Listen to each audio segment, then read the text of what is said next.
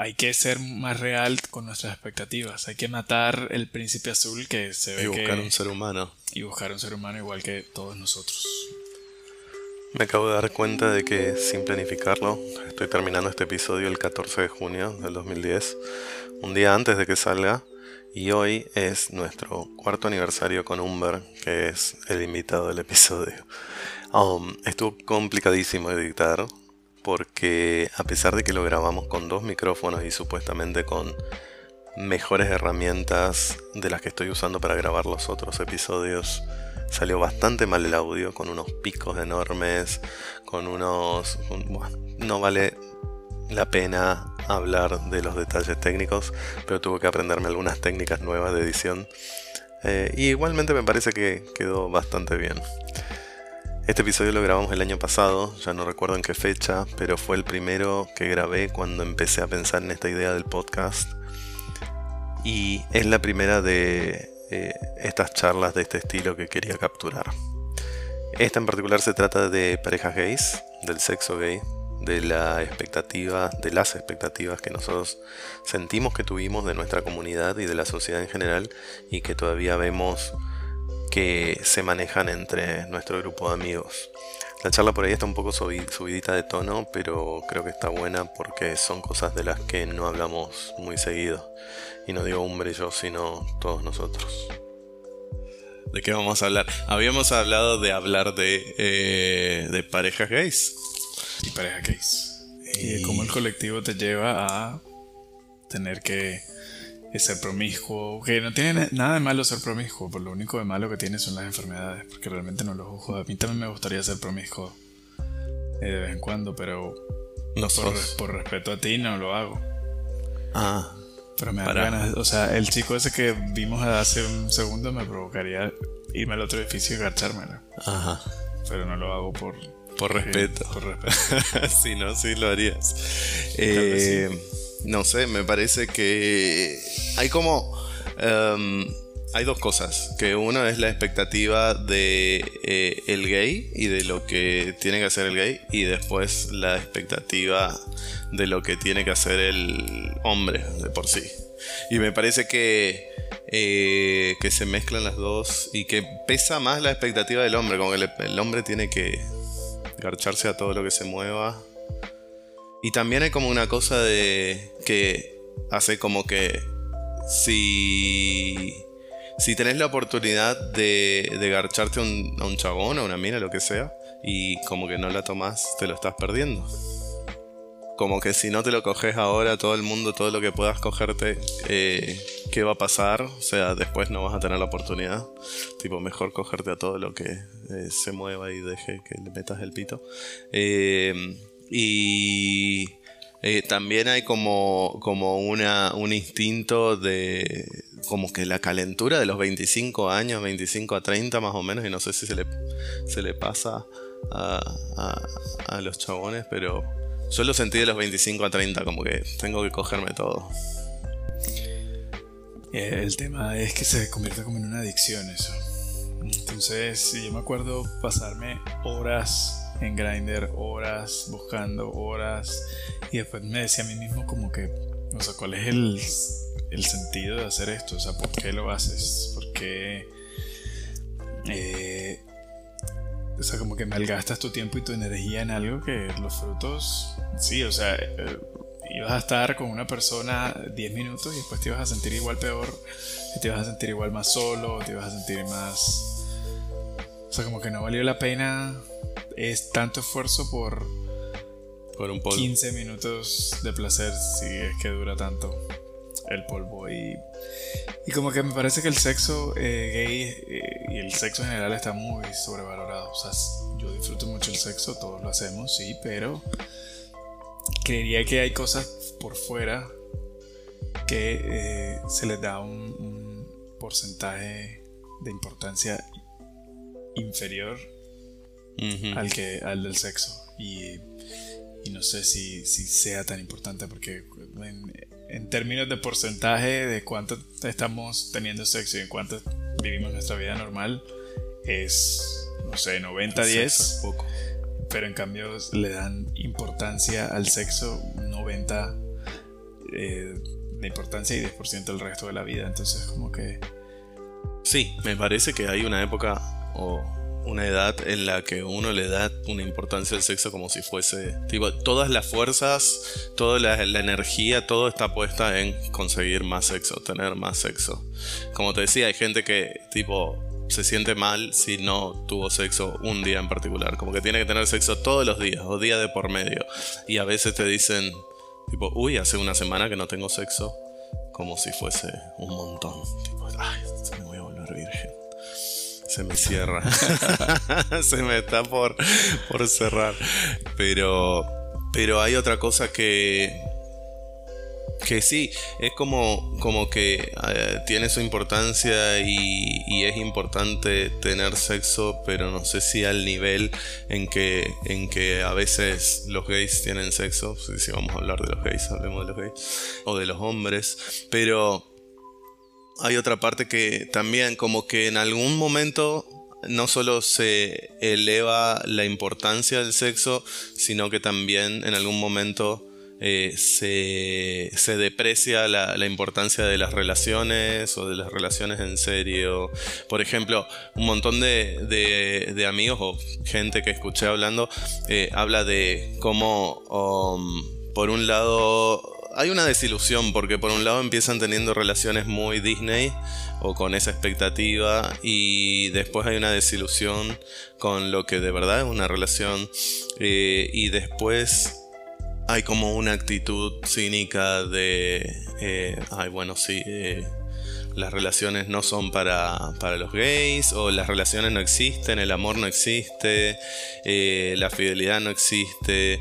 Eh, y hay es una... muy fuerte decir que las relaciones no son para los gays. Pero hay, hay gente que lo dice, porque, porque hay gente que dice que los gays estamos imitando el modelo patriarcal, heterocéntrico, hetero no sé qué. ¿Y cuál debería ser el modelo que nosotros deberíamos Esa es la pregunta, pero el modelo que estamos siguiendo es el, el marcado por, no sé, por, por el por la percepción de que todos estamos cogiendo con todos y que no se puede tener una pareja a largo plazo eh, monogámica o, o, o fiel que, que sí, que, un, que, los gays no pueden tener familia o, o, seguir ese modelo, porque de última, ¿qué, ¿de qué modelo estamos bueno, hablando? Pero hay, hay, gente que dice que los heterosexuales tampoco, o sea, mejor dicho, que dice que el hombre en general no es un ser monógamo, sino que bueno. puede tener diferentes parejas. Bueno, está eso también.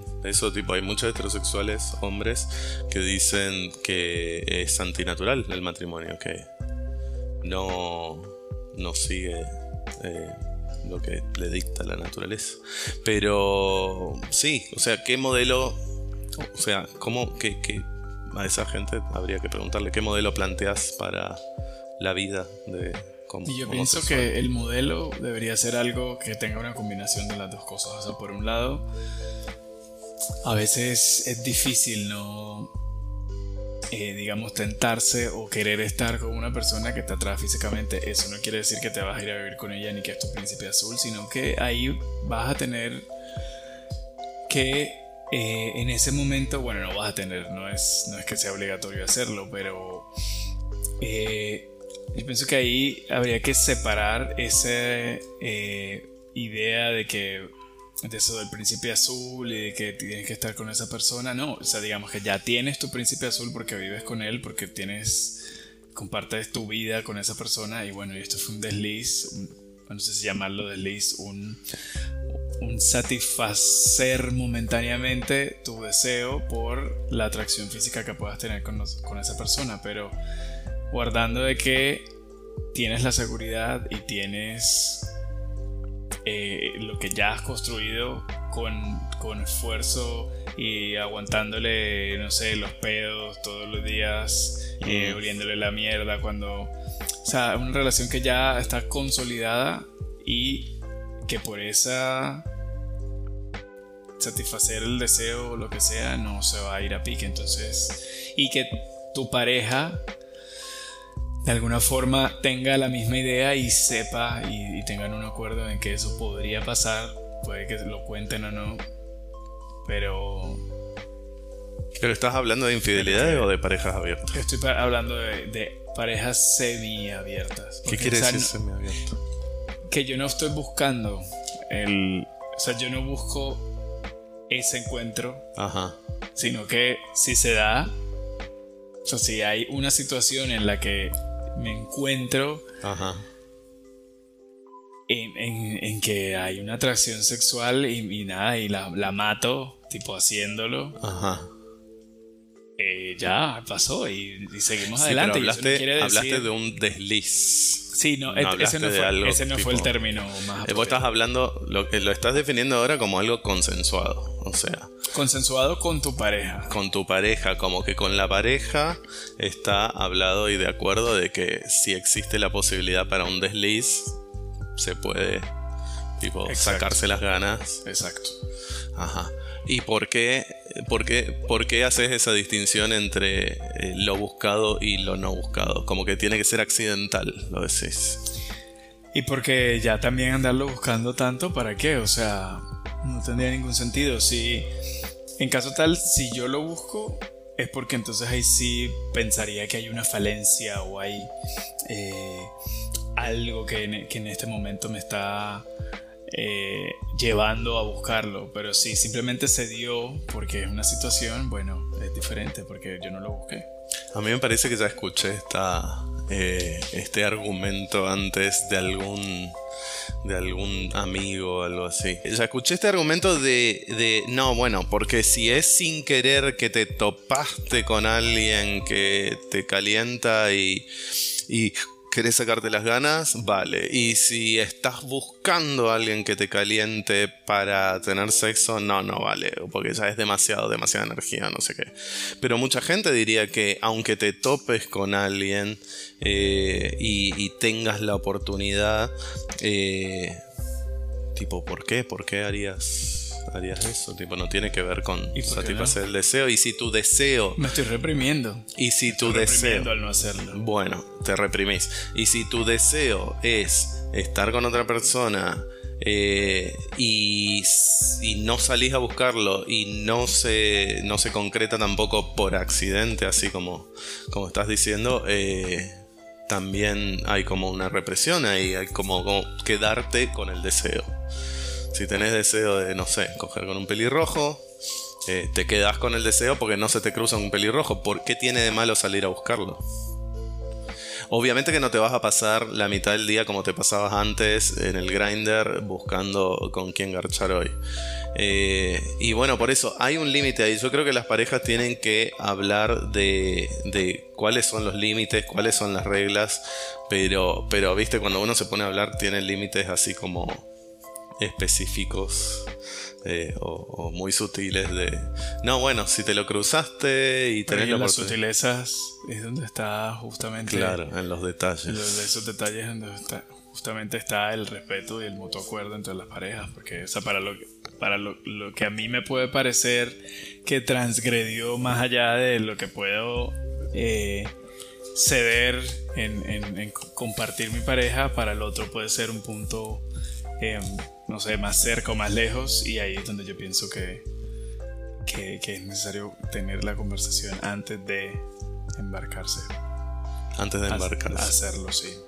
Eh, Pero bueno, para tu pregunta de si buscarlo o no buscarlo, sí, o sea, probablemente, ¿qué te puedo decir? Puedo, ah, puedo querer estar con un negro vergón, pero... eh, Este podcast es para adultos. eh, Eh. Pero... pero no lo hago porque, es decir... eh, Pero si te puede- el cruzas- porno, ¿no? Puedo, hacer una paja y pensar que me está agarchando, pero... y ahí pero si te sacas el cruzo- deseo. La pregunta es, ¿ahí te sacas el deseo o sigue reprimido? Y en mi, en mi caso particular, un poco. Un poco. No necesito tampoco. Y ahora, No sé si es Ahora, algo anormal. O... tenés un deseo persistente. Esta conversación me está poniendo cachondo. pero- tenés un deseo persistente de coger con un negro vergón, digamos. Esto es todo hipotético. es hipotético. Todo hipotético. Pero tenés un deseo persistente y miraste porno y te hiciste la paja y más o menos te sacás las ganas, pero nunca te sacás bien, bien todas las ganas. ¿Y, y ahí qué? Tipo, ¿no salís a buscar un negro vergón? ¿Por qué? ¿Qué? ¿Cuál es la diferencia entre en el cumpleaños de un amigo cruzarte con un negro vergón que te tira onda y ahí sí podés aprovechar con eh, salir a buscar tipo un negro vergón en, no sé, Grinder o en soytuyo.com o en un servicio o lo que sea. ¿Cuál es la De, diferencia? de pronto, eh, hablando del negro vergón, Sí. o sea, de pronto no es el mejor ejemplo porque em, bajo mi perspectiva, o sea, más que un deseo, claro, todos tenemos un montón de deseos eh, que, sexuales que de pronto no, nuestra, no. pa- nuestra pareja no nos satisface, pero, o sea, más allá es como de una persona que está a tu alrededor, que tienes una conexión, una conexión sexual y que aparece y bueno, y se da de que tienen eso y matan las ganas, pero no sé, el buscar es como, como ya más intenso, como ya como que transgrede un poco más en, en, en- ¿cuál será la palabra? El, el, el, el, respeto, el, no sé, pero sí, probablemente no tenga ninguna diferencia ahora que lo No, pero, pero, voy a meter en Grindr ya a buscar. negro no, porque no tenés permiso. Ya lo voy a hacer. Pero, eh, No tengo pero permiso. hay alguna, lo alguna. ¿qué? Nada, no, no. ¿Hay alguna diferencia ahí? O sea, por algún motivo haces esa, No, no lo sé por qué. No lo sé por qué. pero- esa distinción. Lle- Pero estás hablando llévame peor. Mucha gente diría, yo di- me inclino a decir que eh, si justamente estás encontrando ese, ese deseo en alguien de tu entorno, digamos que te cruzas en, en, en- en- en, no sé, en tu entorno, en tus salidas, en tu trabajo, en tu- tus amigos, lo que sea, eh, yo preferiría que te busques a alguien especialmente para eso fuera de tu entorno. Fuera de mi entorno, claro. Fuera de mi entorno. Ahí sí. Eh, Sí. fuera de tu entorno, preferiría eso porque, tipo, si te vas a sacar las ganas con el negro que, que no sé, que te atiende en la librería, te lo vas a seguir cruzando, tipo, y Es mejor alguien que sí. Eso, eso, eso es otra cosa, tipo, de, de tener una pareja abierta, vos preferirías que tu pareja tenga un amante regular o muchos distintos. Wow, qué pregunta difícil. Eh, O dos o tres amantes regulares y muchos distintos. No. Yo preferiría. Y el, el problema con los amantes regulares es que se puede convertir algo. Algo más. Entonces, no, preferiría Bueno, que pero por- fuera por el mismo encuentros- motivo. Encuentros casuales. Y ahora que lo pienso desde ese punto de vista, ok, sí. Porque ahí en ese. Ahí ya se crea un vínculo, si se repite y se repite el sexo, ya se crea un vínculo, pienso yo, que después va a ser difícil de separar y eso del poliamor y eso sí no es conmigo. El poliamor no, No. más de un vínculo No. tipo sí, No, sexo tal vez, algo sexual sí, pero, pero que quieras, sí, probablemente sí puedes, te pueden gustar varias personas, pero querer, no sé si, si eso esté bueno. Mm, ¿Por qué no podés querer varias personas? No estoy preparado para eso. ¿Para qué? Para con- querer a varias personas, para convivir con varias personas, para No, no convivir, pero tipo querer. compartir el amor de tu pareja con varias personas. No, no, soy egoísta, no puedo, me dan celos. O sea, Pero, o sea- te, te puedo compartir tu culo, pero no puedo compartir tu corazón. Esto es hipotético, estamos hablando de una pareja hipotética, no, Sí, sí, no de nosotros. Claro. Eh, entonces, hay muchas cosas, muchos detalles de los que hablar antes de, de abrir una pareja. Pero digo, también, ¿por qué pasa esto con las parejas gays de que sí o sí en algún momento hay que abrir la pareja? Y yo pienso porque no tenemos los esquemas Ese es el modelo gay que tenemos que seguir. heter- heterosexuales y, y, y tampoco, o sea, si ya estamos metidos en el pecado, comillas, o sea, que nos importa ir más allá. Eh, Ah, tipo, sí, si cometiste un pecado, lo Exacto. cometes todos. Vamos Exacto, a o matar sea, a alguien. Y pienso que de alguna forma el, el, el, evolucionar como pareja te lleva a, a, que dures más. No sé, inclusive yo por ahí leí en algún momento de que las parejas heterosexuales estaban aprendiendo de nosotros en ese tema también de abrirse. De la apertura. Y no estar tan obsesionados con la fidelidad y con, y con el compromiso. porque en algún momento todo se vuelve rutinario, ¿no? Entonces necesitas un aire para poder continuar y que y todo lo que construiste hasta ese momento que no se vaya al carajo solo porque hay una parte eh, en la que de pronto ya la monotonía, la rutina, lo que sea, eh, consumió, decastó de alguna forma. Entonces necesitan nuevos aires eh, que se ingresen a la relación, por ejemplo, un negro vergón. Un negro vergón. ¿Qué tal traer el negro vergón a la pareja tipo y, y compartir el negro vergón? No, eso ya sería demasiado. Porque no quiero mantener al negro vergón. No, no mantenerlo, pero hacer un trío con un negro vergón. Ah, pues eso podría ser. Un trío divertido, pero ya meterlo y enamorarme del negro vergón, no, lo voy a ver siempre como un objeto. Pero bueno, digamos que, uh, que, que abrir la pareja es evolucionar. Y digamos que llega un momento en que en cualquier pareja se vuelve un moco, un moco, un poco monótono eh, el sexo porque estás repitiendo eh, básicamente la misma persona, ¿no? Eh, supongamos que también, bueno, si hay variedades para probar con la misma persona, ya las probaste, pero bueno, supongamos que desgastaste eso.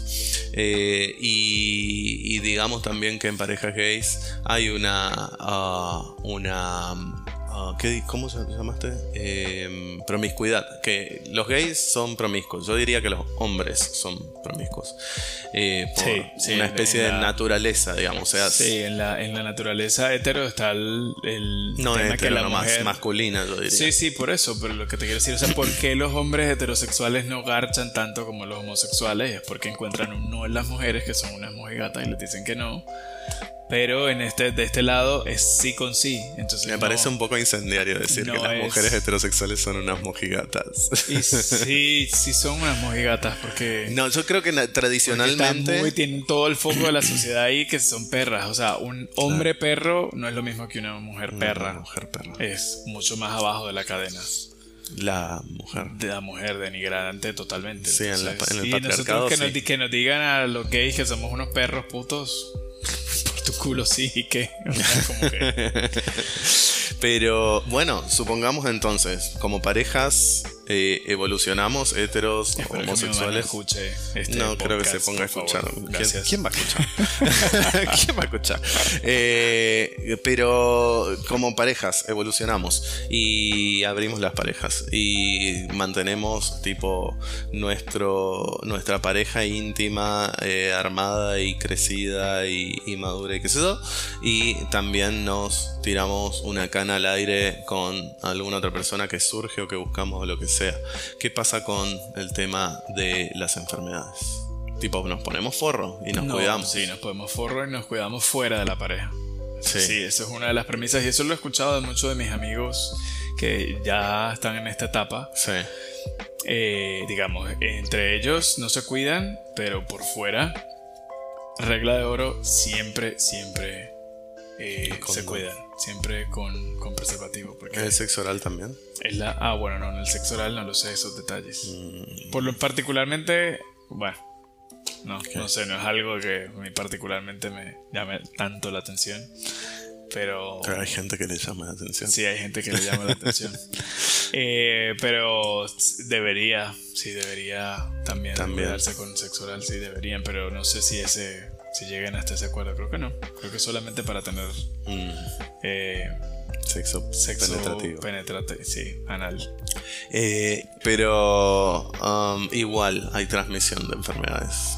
Ponerle que por contacto de piel a piel de los pubis y de las bocas o lo que sea puede haber, puede transmitirse herpes, puede transmitirse HPV, puede transmitirse. Bueno, partamos de la base que el HPV no tiene nada. Todos tenemos HPV. casi, bueno, yo no. Eh, no no quiero que quede claro aquí. No, tengo eh, entre comillas, todos tenemos HPV. Es como un 80% de la población. digamos, saquemos esa. Nos quedan las venerias que sí son terribles. O sea, la.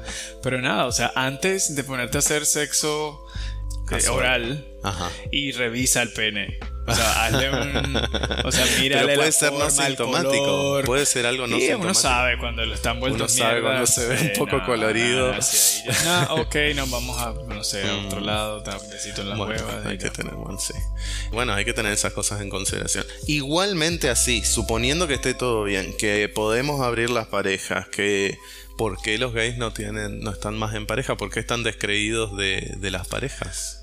De- Yo pienso que del un- poder de, Yo de pienso que es un, tema eh, que social que en este momento eh, eh, un problema no, no social es un problema de lo rápido que, que- que tenemos ahora acceso a todo de lo rápido que tenemos acceso al sexo de lo rápido que tenemos acceso a las imágenes al porno a ¿Qué tiene que ver eso? y sí, me parece porque en la medida en que tú satisfagas tu necesidad, en el momento en que lo quieras, no necesitas una persona para que esté ahí. Puede ser cualquiera que te satisfaga la necesidad.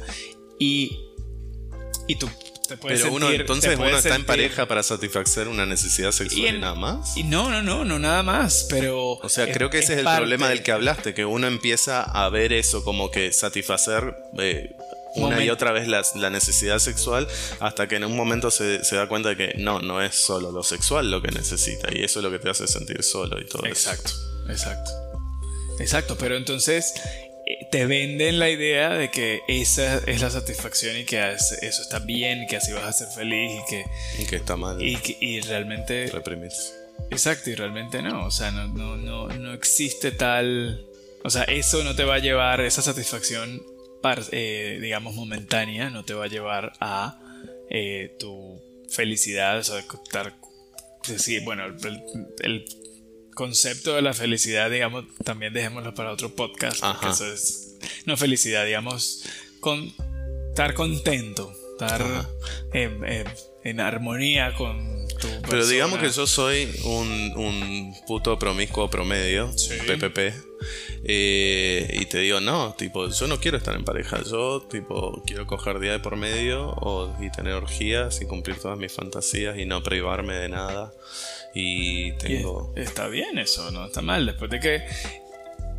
Yo digo que no está mal después de que, eh, de que eso pase y tú no sientas culpa de haber sido promiscuo, de haber estado en orgía, de haber hecho todo lo que hiciste. Porque en el momento que exista la culpa y te arrepientas de todo eso, ese, ahí es donde pienso que tienes el problema y donde te vas a deprimir y donde vas a, eh, sentirte que, que, que eres una persona, o sea, que no vales lo suficiente como para estar en pareja y tienes que volver a ese ciclo de Pero- eh, promiscuidad, de decir, bla, bla. Si, si está bien con eso, te gusta, pues dale, pero...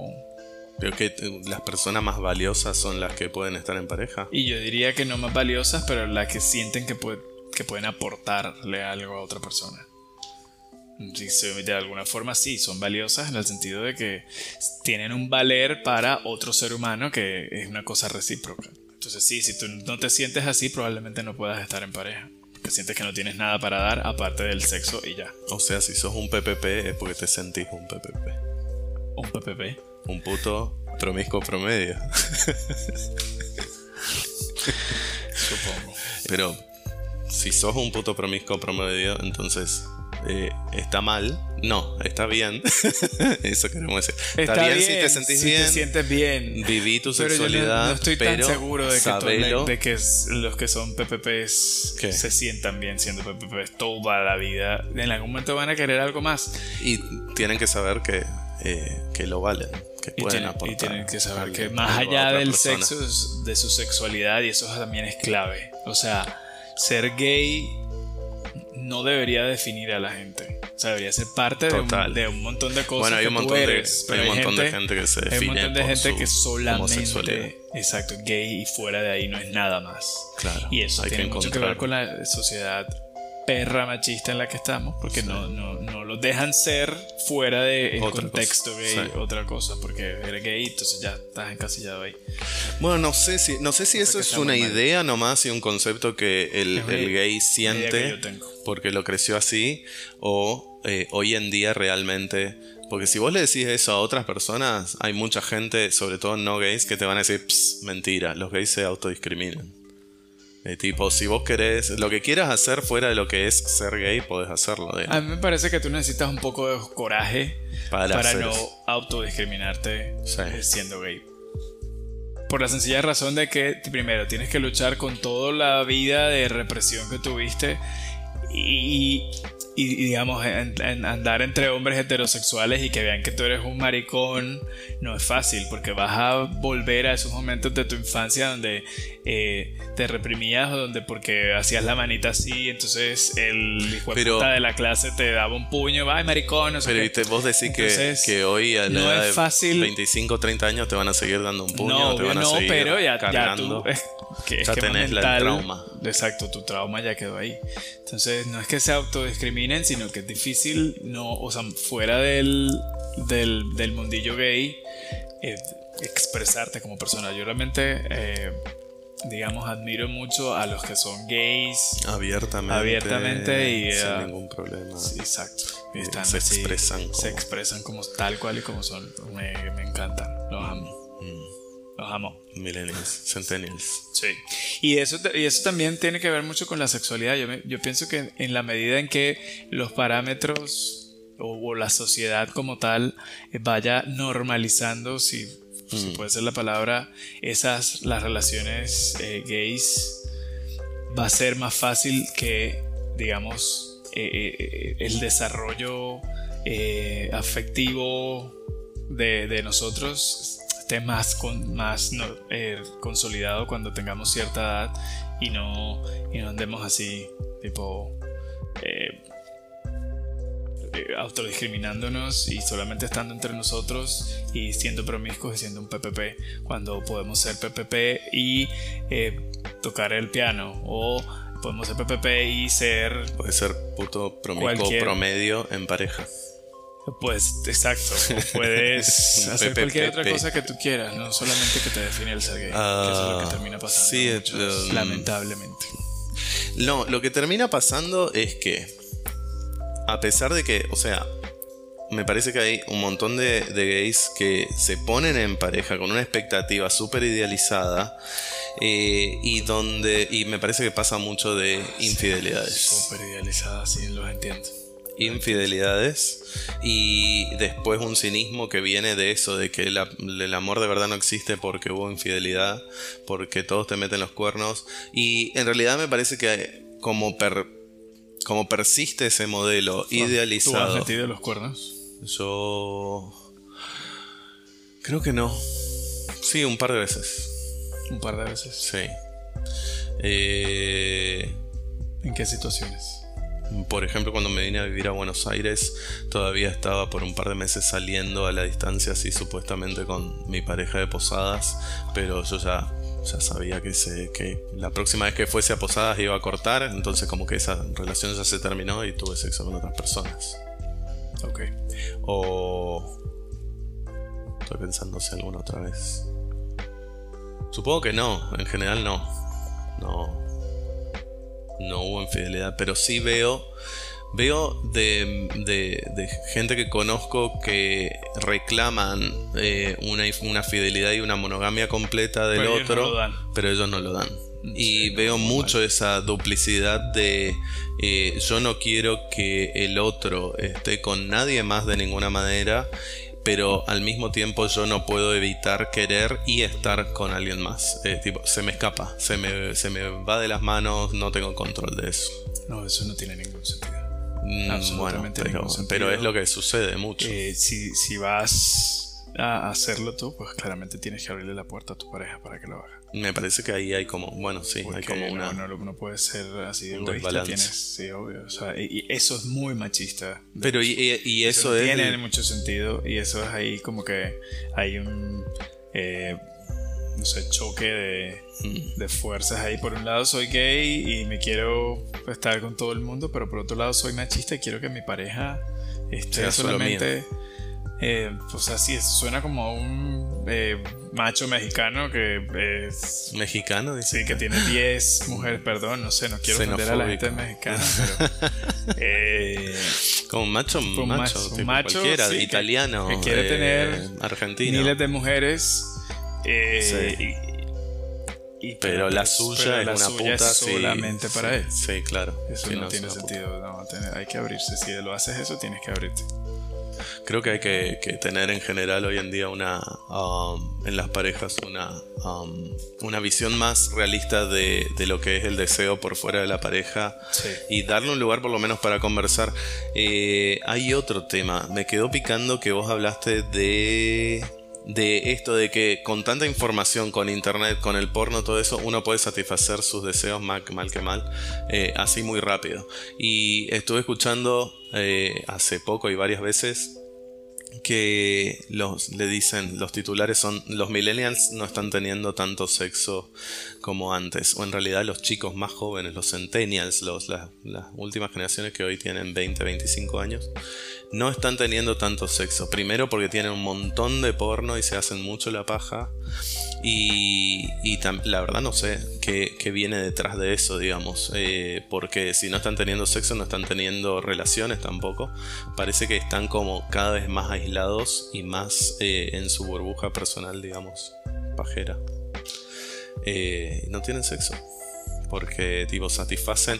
Por otro lado, ah, la explicación que había escuchado es esta: satisfacen todos los deseos por el sexo, pero además el, eh, por el porno. Pero el porno tiene tantas cosas y tantas variantes y tantas uh, tantos fetiches y variaciones y podés encontrar todo lo que quieras así súper específico en el porno y encontrás algún fetiche específico que te calienta y, y satisfaces tus deseos con eso que al punto en el que después el sexo normal, el sexo real, el sexo real no te excita.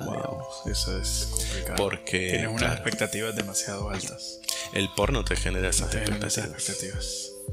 Sí, me pasa. Creo que hay un mercado para el porno, el porno realista. Me pasa. No, pero igual lo que yo más consumo es homemade, así que homemade. es que claro, me gusta lo más. Sí, porque como que me es algo que podría pasar, no como el modelo espectacular, no, pues el homemade ahí el que se hace que se hace no sé en un en, una, cama en una casa de dos pesos.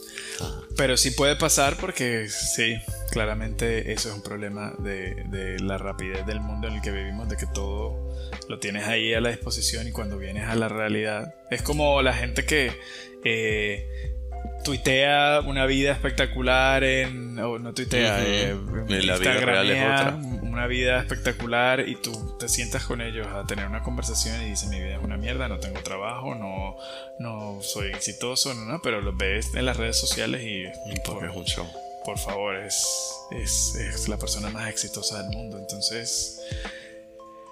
Las expectativas de las redes sociales. Bueno, las redes sociales son ficción genera, genera no pero es lo mismo que el porno más o menos o sea el qué es lo mismo que el porno porque ves una eh, tipo mina perfecta. Pero en el porno no hay ninguna pretensión de que es real. las cosas no son así. O sea, el culo blanco que ves así perfecto en el, en el, porno. y llegas con un chico que tiene tres granitos. Entonces, ay, no, eso no es Bueno, eso es lo que pasa. Que no, está muy mal. en ningún momento hay un punto en el que alguien te dice. homemade, chicos.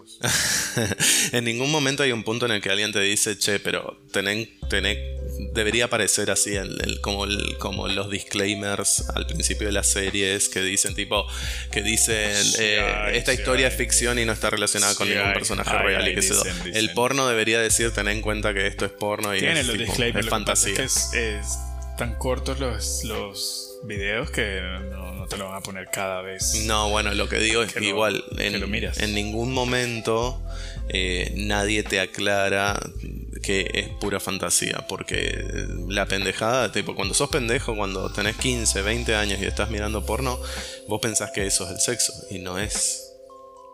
Claramente no es. Y creo que hay un montón de gente que llega a los 25, 30 años reactuando el porno que le calienta, eh, como haciéndolo realidad y queriendo que eso sea la realidad del sexo, que no es.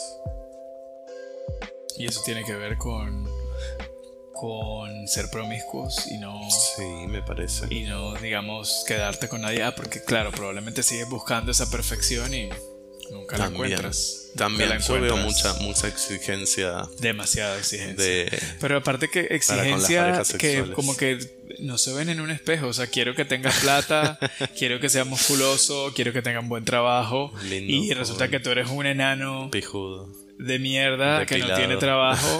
y Estamos hablando de que alguien es específico. flaco y que, por favor, o sea, tenemos Eh, que ver- ser un poco más reales nosotros lo que es nuestras expectativas. Estamos hablando de Raúl. Queremos demasi- El enano petizo horrible que es súper exigente. demasiadas cosas. Nuestro amigo Raúl le mandamos un besito. Y queremos demasiadas cosas, pero no, no, no tenemos lo mismo para ofrecer. O sea, como que Mm.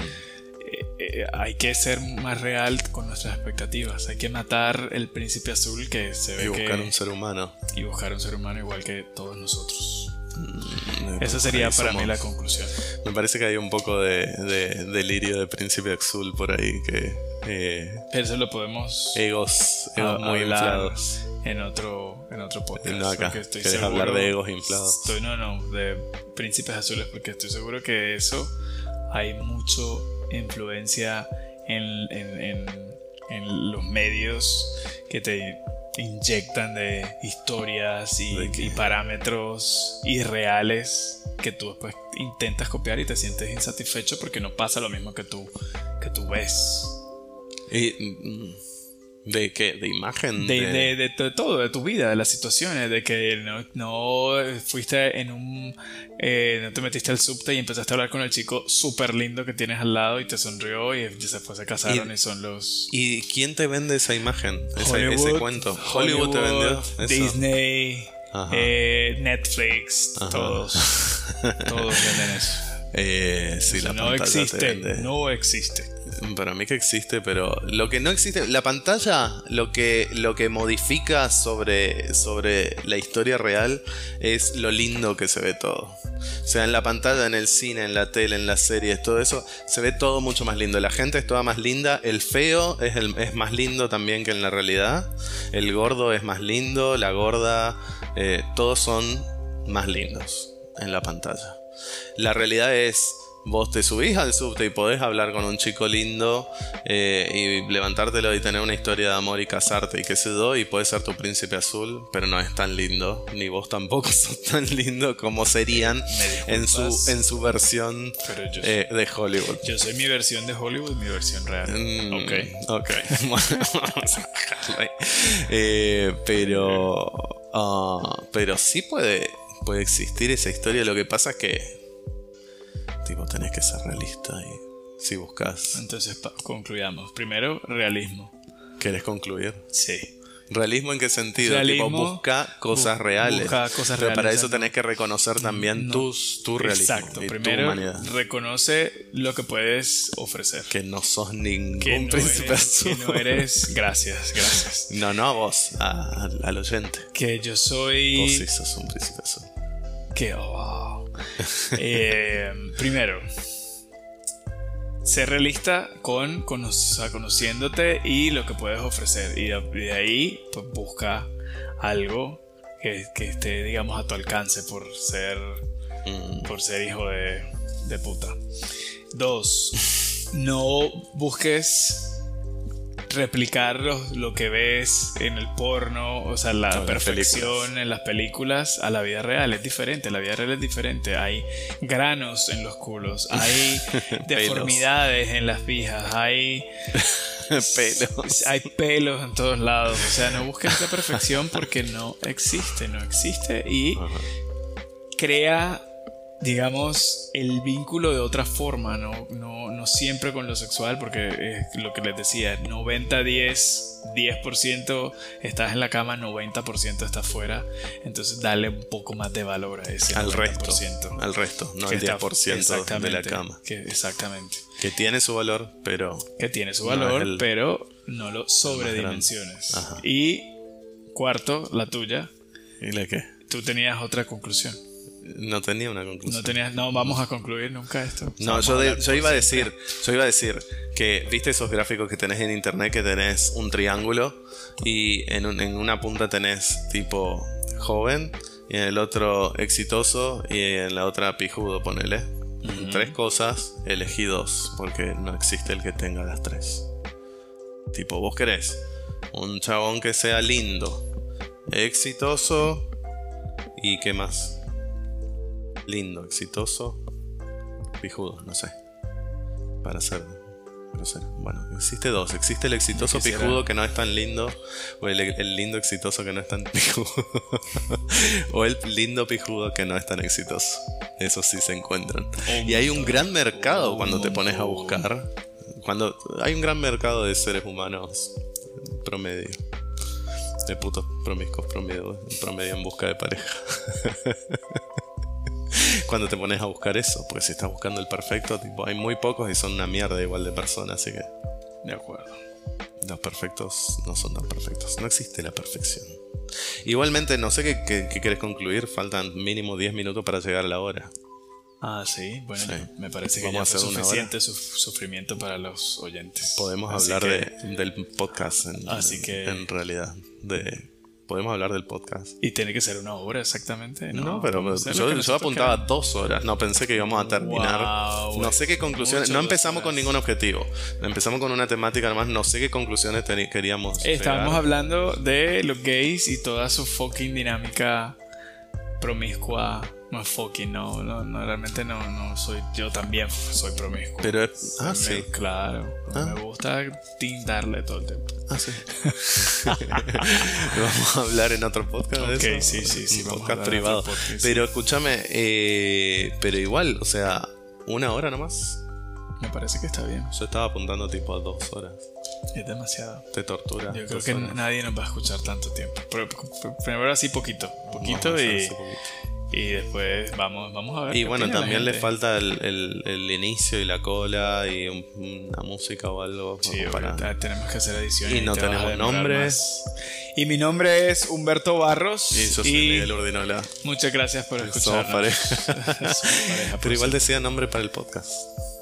Ah, tenemos que tener un seudónimo o algo. No, no, no. El podcast tiene que tener. Ah, este podcast se llama El Negro Pijudo. este es el título del capítulo. Ya dijimos, el Negro Pijudo. El capítulo. El, o PPP. PPP, pues, el Negro Pijudo. Ajá. Me gusta el negro pijudo, es como que llama la atención. no vamos a hablar de eso. Sí, empieza un poco, un poco grosero, pero está bien. Pero el nombre del podcast, del podcast como ah, obra la serie, de la serie. Eh, eso va a surgir después, supongo. Supongo, no lo sé. Bueno, dejamos acá por ahí. Sí. Bien, bueno, chao. Chao, gracias. Nos vemos. Eso es todo, voy a hacer un cierre cortito. Um, si les gustó, compártanlo, suscríbanse en Spotify, así les avisa cuando sale un episodio nuevo que voy a seguir haciendo. Y si no les gustó, no sé por qué siguen escuchando, pero gracias por estar ahí. Le quiero agradecer a todos los que escucharon hasta ahora, los episodios anteriores. Son muchos más de los que esperaba. Eh, debe ser un gran grupo de amigos míos. Um, hay como una 40 personas que están siguiendo el podcast, así que eso está fantástico. Si tienen comentarios buenos o malos, mándenmelos por Instagram o por WhatsApp o por, donde se comuniquen conmigo. Eh, denle like donde haya que darle like, compártanlo si les parece interesante. Este es el último episodio que tengo grabado y que se me termina el material de archivo ya, así que esta semana voy a estar grabando episodios nuevos para la semana que viene. Yo soy Miguel Ur, gracias por escuchar, espero que les haya gustado.